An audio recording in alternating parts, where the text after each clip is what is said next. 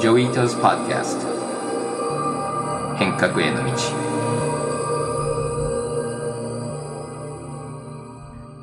こんにちは、伊藤穰一です。こんにちは、奥井奈々です。はい、今月は、えー子育てはテクノロジーでアップデートできるかをテーマにお届けしています。このテーマは、やはり皆さん関心がすごく高いようで、多くの方々からお便りを届いています。まず紹介していきたいと思います。一つ目は、まんじゅさんからのお便りです。5月のテーマはテクノロジー×子育てですが、自分の子供が生まれてすぐの頃を思い出すと寝不足になったり、外に出ることもあまりできなかったりと、精神的に孤独になりやすかったりすると思います。そういう時に子育てパパやママたちの助け合い DAO やコミュニティとかがあると、同じ状況の人や先輩ママさん、パパさんがいて、アドバイスをもらえたりなど、つながっていると感じられる安心材料となるので、とてもいいと感じました。え続いては、えケンさんからのお便りです。AI などのテクノロジーがどの程度子育てのサポートに役立つのかに興味があります。え核家族化が進んだ今では、どうしても子供が生まれると、付きっきりになってしまい、仕事を離れなければいけないケースが多くなっていると思います。リモートワークも進んでいるため、例えば家の中で仕事をしている間に AI が子供の遊び相手や会話の相手になってあげるなどが可能になれば、子育て世代も仕事がしやすくなるのではないかと思っています。続いては、ひろふみさんからのお便りです。私は保健師をしています。AI も興味深いですが、Web3 においてメタバース上での子育て相談やママ友同士で助け合った際のトークン交換などいろんな可能性があると考えています。最後はサマンサさんからです。私は2020年2月に初めて出産しました。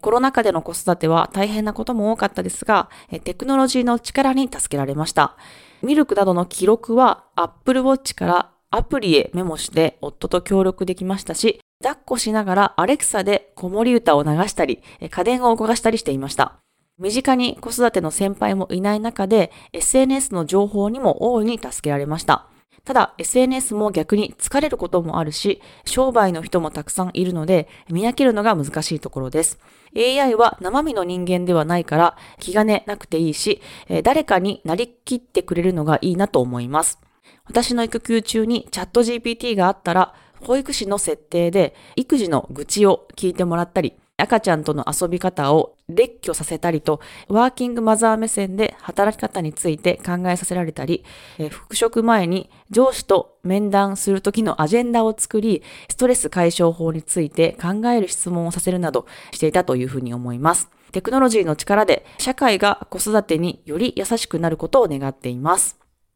はい、皆さんありがとうございます。まあ、すごく、まあ、たくさん子育てとテクノロジーに関するエピソードやアイディアもたくさん届いていますが、皆さんこう積極的にテクノロジーを取り入れようとしていますが、ジョイさんはこの子育て中の中で実際にあの良かったテクノロジーって何かありますか？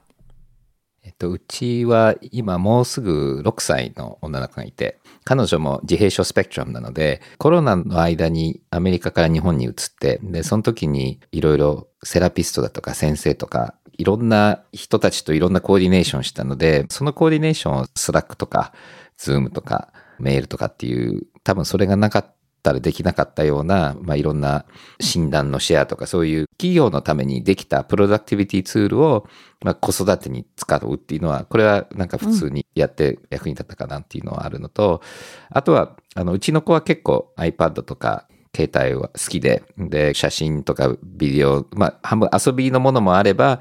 彼女のビデオを撮って先生に見せてフィードバックをもらうとか、で、僕らの彼女との接触のトレーニングに、あの、ビデオを使って、いろんなコーチと相談を受けて、僕らのトレーニングにズームとかビデオを使ったっていうのは多分一番メインに役に立ったのかな。うん、で、まあ、リモートのセラピーもあのやっているので、これは、まあ、どっちかというと、彼女がやるよりも僕らを見ながらアドバイスをもらって僕らが彼女と接触するっていうケースが多かったんだけども。なんかそういうこのアドバイスを受けて、なんか、アハ体験っていうか、なんかありますか？ああ、体験なんだろうね。これだから僕らもそうなんだけれども、コロナになって、セラピストといろんな自閉症スペクトラムの子もそうなんだけども、こう会えなくなっちゃったと。何をそういう学校とかセラピストがしたかっていうと、親を教育することを始めるわけだよね。もちろん、ズームでできる子は直接ズームできるんだけども、結構親とやっていて、で、これはセラピーの学校の先生と話したんだけども、昔はセラピストのところに子供を置いてポンって いなくなっちゃう親が多かったんだけども、でも一番子供と長くいるのは親じゃない。そうすると親にセラピーを教えるとすごいインパクトがあって、だからこの親をズームで教育するっていうのがコロナ中に検証されてインパクトがあって、めちゃくちゃ広がっていってるっていうのは、ズーム時代の大きな発見だったと思うんです。僕らもそうなんですけど、その業界として。あと、まあ、親が子供と一緒にいる時間も良くも悪くも増えたと思うので、まあ、そういう意味で、親のトレーニングっていうのが大きかったかなと。ああ、うん、そうですね。いや、なんか教育って子供にどうさせるかっていうふうに思いがちですけど、やっぱり親が一緒にやっぱりついて、親をやっぱりどういうふうに教育するかって自分自身の内省というか、リフレクションになりますよね。うん。で、ちょっと思い出したんですけど、奥井さん、なんか最近、parent to earn っていうのなんか作ってるって聞いたんですけど、はい、それ何ですか？えっと、parent to earn は日本語で言うと育児、子育て to earn なんですけれども、すごくシンプルに言うと子育ての価値っていうのをお金、日本通貨で見える化するサービスです。なるほど。今どんな感じなんですか？今は、アニカナさんっていうトークンを NFT 生成権を与えて、それを法定通貨に変えるっていうサービスがあるんですけれども、そのサービスと一緒に組んで、ペアレントトゥーアンをもう発表して、で、5月の8日から今1ヶ月中の POC 実証実験中です。えー、じゃあもうベンチャー経営者になるんですか？そうですかね。ちょっと恥ずかしいし、そこまで全然自分で言うの恥ずかしいですけど、 Parent to Earn を運営する会社を立ち上げて、で、ゆくゆくは、すごく私夢があって、ジョイさんもやってますけど、やっぱ託児所を世界中に作って、例えば海外旅行行った時も、ここの託児所に預けていれば安心って思えるような、そういう託児所を世界中に広げたいっていうのがあって、なんかそういう子供と子育てに関する人々をあの、幸せハッピーにする、そういうサービスを作る会社を起業しました。いいですね。頑張ってください。はい、ありがとうございます。はい、今後、もっともっとなんか、あの、さっきもお便りであったように、このママ友同士の意見交換会、あもちろんパパ友もそうですけど、うん、なんかそういう意見交換会の場をみんなで作って、それ Web 通常なんですけど、Web 通常でみんなで話して、出てきたものを、例えば会社にあげて、子育てに関する企画会議、商品開発会議の場にあげたりとか、あと、例えば行政、省庁に意見をあげて、今の異次元の少子化対策のフィードバックをあげたりとか、なんかそういうみんなを巻き込んで、社会をよくできたらなというふうに思っています。ありがとうございます。はいお便りの中でチャット GPT による育児相談とか産後の不安を解消するための、ま、DAO のアイディアも出てきましたが、私もこの変革コミュニティのアイディアのおかげで、この Parent to Earn を、このアイディアを思いついたっていうところもあるんですけれども、やっぱり番組内でもすごくいろいろブレストができると思います。で、まあ、ジョイさんもですね、まあ、これまでアイディアがビジネスになっていく実際の姿、夕張メロン NFT だったりとかもそうですけど、うん、そういう姿を目撃してきたと聞きましたが、まあ、このアイディアがあって、これを実現したい、やりたいと思った時に、私たちは、なんかどうすればそのアイディアを形にできるんでしょうか？そうですね。まあ、特にこういう IT 系だと技術が必要なので、まずコミュニティに技術者がいるかどうかで結構大きく違うと思うんですけども、で、僕も、いつ頃からな、まあ、90年代はメールだったけど、2000年の頭頃からずっとインターネットリレーチャットって言って、チャットサーバーにみんなで入っていて、で、そこで今、スラックの創業者もいたり、うん、ツイッターの創業者たちも遊んでたりして、で、最初のソーシャルメディアっていうのはやっぱりみんなでこんなのあったらいいよねみたいな話をしてて、うん、で、ハッシュタグなんかも、あれは確かフリッカーのタグがハッシュタグになって、で、それでツイッターで広がったりして、コミュニティの中でみんなでやって、こんなのあったらいいよねって言って、技術者がそれ作ってみて、で、みんなでつっつきながら、そのプロダクトができてくる。だから、もちろんその会社の中でいろんなフィーチャー作るっていうのもあるんだけども、特にソーシャルメディアの時代になって、一般の人たちのアイディアがどんどん形になっていくっていうのが、もう2000年の前半からずっとあって、で、今でも結構あると思うんだよね。だから、今変革のコミュニティの中でみんなで新しい NFT の使い方とか、メンバーシップカードの使い方とか、今度のクリプトバーのアイディアでも、僕もだからなんとなくこう、半分ジョークで作ったものも重要なフィーチャーになるっていう経験があるので、常になんかみんなのアイディアを、なんか面白いのあったらみんなで作る方向にプッシュするっていうのは僕、コミュニティにとっても重要なので、多分よくあるのは、なんかただジョークで言ったのにすごい大きい会社になっちゃったりする時もあるので、だからそこはちゃんと面白いものは諦めないで形になるまでプッシュするっていうのは、あの、重要かなと思うんだよね。そのジョークなのがすごく大きい会社になったっていうのは例があるんですか？うん。ジョークではないけれども、そのハッシュタグは結構最初ツイッターで嫌がってて、ハッシュタグは機械の読むやつなんかツイート使うなよって言ってて、でもみんな使って、そして使ってるうちにもうしょうがなくツイッターがハッシュタグをクリックすると見えるフィーチャー入れたらすごく当たったので、だから本当はあれはもう会社自身はやりたくないんだけども、ユーザーがこういう、最初は遊びみたいな感じで作ってたらそれができちゃったのと、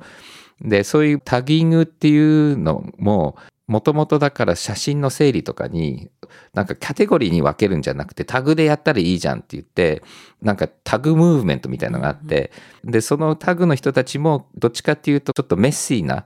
だからタグってメッシーじゃない。カテゴリーよりもっともっと草の根的に作れちゃうので、で、それもユーザーがなんかノリでやってたものが今も一般化したので、だからそういうのは、まあそれだからまあ遊びっていうかわかんないけども、そのユーザーの behavior から出てきてるものと、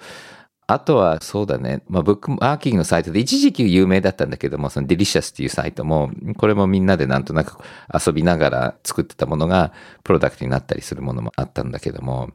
ノリって大事ですよね。ねなんか、うんとりあえず分かんなくても、これいいと思ったら、実際に行動に移してみて、協力者っていうのが、そのアイディアが本当に良かったら、ジョインしてくれると思うので、なんか意外と前に進むことってありますよね。そうですね。多分、チャット GPT が今結構起こしてるムーブメントの中で、自分の生産性を上げる、前回のポッドキャストにも出たような、それで時間を作って、テクノロジーと関係ないものを作るっていう、この生産性アップのところと、あとは、プログラマーじゃなくてもプログラムみたいなものをチャット GPT でできるので、今なんか手動でやってるものを、プログラムみたいなものをプログラマーじゃない人も書く。で、これは少しチャット GPT の使い方を勉強する、プロンプトエンジニアリングを勉強するっていうので、多分いろんなことができるのと、あと最後そのアイディアのところでも、やっぱりブレインストームの相手、だからそのノリ、なんか友達と一緒にブレストするとアイディアって進むけれども、友達がいなかったり、たまたま起きてなかったりするときに、この友達としてチャット GPT を使うっていうのもアイディアとしてあると思うので、だからそういう意味で言うと、その、うん。もっと時間を余裕持って、その余裕持った時間で、なんか新しいクリエイティブなものを作ってみるっていうのを GPT みたいなものでできるんじゃないかなっていう気がします。うん。はい。ありがとうございます。まあアイデアが行き詰まった時に、ぜひここにお便りをくだされば、ジョイさんと私で、まあ、突破口を見つけられるかもしれないので、えぜひ、はい、お便りをお送りください。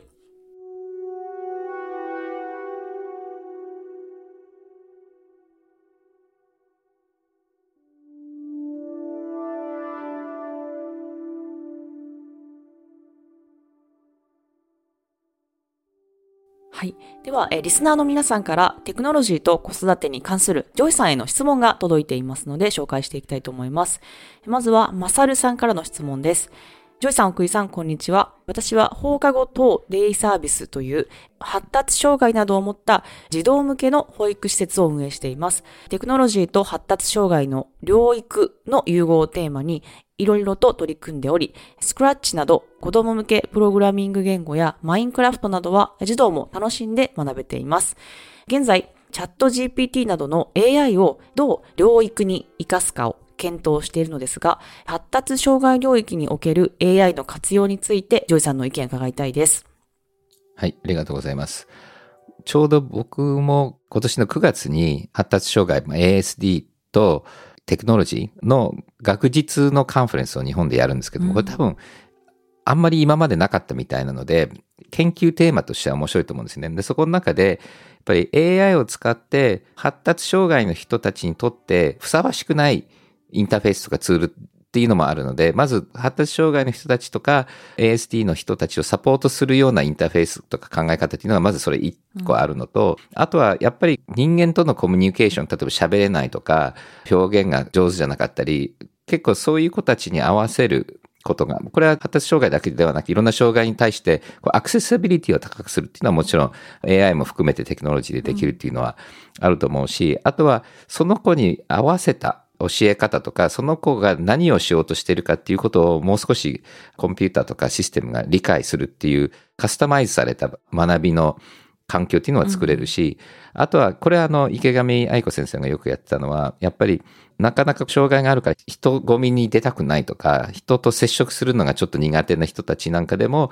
オンラインでいろいろ、まあこれズームでもあったんだけども、AI を使うとさらにもっと接続しやすいっていうことが可能になると思うので、でもそれは当事者っていうか ASD の人の立場から考えないと、いいテクノロジーできないと思うので、やっぱりもっともっとこの開発とかデザインに当事者が参加するっていうことも、もうアメリカでは結構ムーブメントになっているので、これはもう少し日本で起こしたいなっていう感じはします。なんかこう、自閉症スペクトラムの人たちって論理的思考がすごく強くて、プログラミングに向いている方が多いと聞いたんですけれども、ASD とテクノロジーの親和性っていうのは高いんですか、うんあの、ASD ってすごく幅広いので、あの、いろんな種類はいると思うんですね。で、ASD の中ではビジュアルラーナーって言って構造が見れるとかパターンが見れる人とかいるので、そういう人にとっては数学だとか理系のものが、とかコンピューターが上手な子たちは中にはいます。あの MIT とかにはよくいるんですけども、でも逆に全然そうじゃない子たちもいるし、でも音楽の天才とか数学の天才とかにはこう ASD の人が多いんですけども、ただちょっと気をつけなきゃいけないのは、自閉症の子たちは、イモーション感じないとか、人間性がないとか、なんかそういう機械みたいな扱いされることって多くて、これ実は間違っていて、自閉症だとか発達障害の子たちも、イモーションとか人間性は同じなんだよね。だから、よく数字が強いから、コンピューターみたいに自閉症の子と接触するべきだみたいな、ロボット扱いしちゃうケースがあるんで、で、これは全然間違っていて、自閉症の子だって同じぐらい愛が必要なのね。テクノロジーが強いから、テクノロジーっぽく扱っちゃうっていうケースが結構あって、で、そういうなんか間違ったインターフェースがあって、で、アメリカの当事者団体なんかはすごく指摘して、僕らはロボットじゃないんだよっていう指摘は出てるんだよね。だからそこも気をつけなきゃいけないかなね。まあ、実際に、まあそういう人もいるし、IT で働く人も多いですけど、だから決めつけるっていうわけじゃないってことですよね。うんなるほど。あと、あの、ジョイさんが実際に、あの、まあ、作ろうとしている、このニューロダイバーシティの学校っていうのは、テクノロジーを、実際に、まあ、how to、どう取り入れていくんですか？そうですね。まあ、多分どんな教育現場でもテクノロジーの使い方ってたくさんあって、で、さっきの話もつながるんだけど、やっぱり accessibility を高めるとか、あとはいろんな子供たちのアクティビティとか、プロジェクトの作り方とか、そういう real world ではできないようなインタラクションの参加の場を作るだとか、あとはその子供たちがコンピューター通じて表現をする。今度はあのレッジオっていう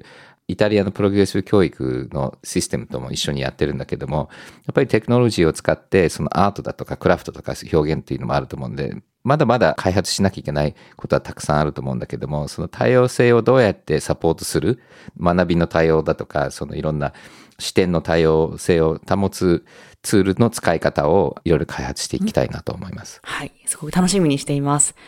はい。えそして、え最後に、ジョイさんからお知らせがあると聞きました。あの、いくつか話があるんですけども、まず明日5月30日、僕の AI Driven という本が発売されます。ぜひみんな興味ある人は見たり買ったりしてください。それと6月8日にデジタルガレージの New Context Conference が行われます。これオンラインではサインアップは必要なんだけども無料です。で、これは生成 AI とかがインターネットのビジネスとか、まあ、我々の社会にどういうインパクトあるかっていうあのカンファレンスです。はい。ありがとうございます。どちらも楽しみです。はい。えそして、ジョイさんは、まあこれから旅に出るというふうに聞きましたが、どこに行くんですか？そうですね。はい。明日から、あの、いろんなとこ、屋久島だのへえ、北海道だの、京都だの、大阪だの、直島だの、いろんなとこへえ、あの、3週間ぐらい、いろいろ、いろんな人と、あの、旅行しますので、ちょっと半分オフラインになるので、ぜひよろしくお願いします。テーマあるんですか？旅の。テーマは、外国から来る僕の友達たちがなんか知らないけど、今月わってあったので、彼らをいろいろ日本中連れて回って、あの、日本のいろんなまあ、場所を紹介して、ツアーガイドの人もお願いしてるんだけども、こう全体のストーリーを僕が作んなきゃいけないので、だからちょっと今僕も考えてたんだけども、利休と空海の話をみんなにして、でそこからいろんなお寺だの、茶道具だとかそういうこう職人の話もそこにこう織り込んで日本をもうちょっと分かってもらえるかなと。うん。ぜひ戻ってきたらお話を聞かせてください。はい、ありがとうございます。はい。ジョイさん、ありがとうございました。お疲れ様でした。ありがとうございました。